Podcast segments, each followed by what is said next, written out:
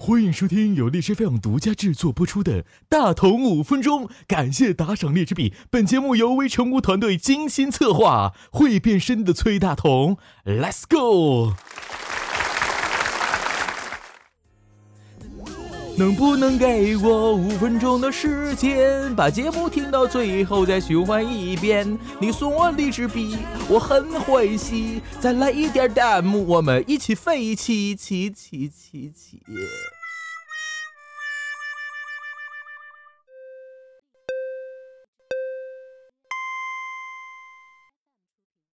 今天的这期节目要跟大家说的是，为什么人的下半身比上半身更抗寒？人体之所以会感觉到冷或热，是因为气温超过了人体体温的最适值。这个大部分的人都知道。在人的身体当中，主要是通过摄取食物，再由胃部分解，再由细胞器共同作用水解为单糖，产生 ATP、热量以及巴拉巴拉其他的东西。ATP 是人体正常运动所需要能量，热量当然是用来给人体细胞营造适合活动的环境。而在整个合成与分解的过程当中，都是在上半身进行的。注意了，各位，人体相当一部分重要的器官都在上半身。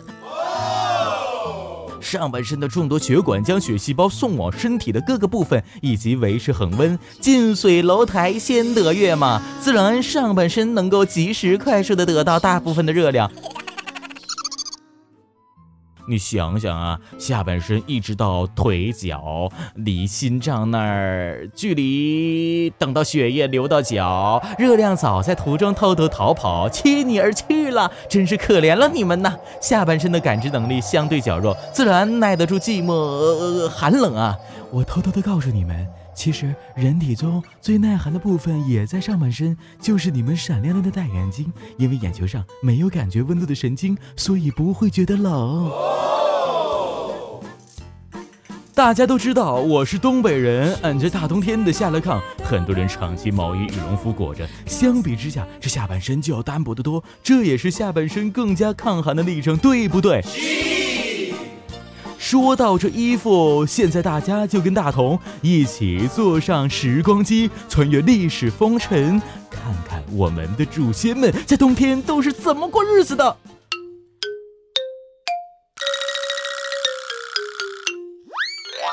同学们在历史课本上一定都见过那件从马王堆汉墓出土的素纱彩衣，除此之外，还有十一件棉袄和一件夹袄。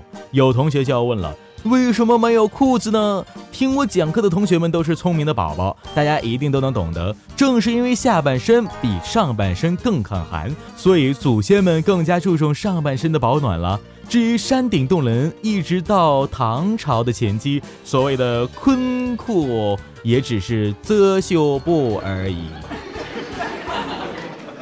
真正意义上的坤裤是在唐朝诞生的。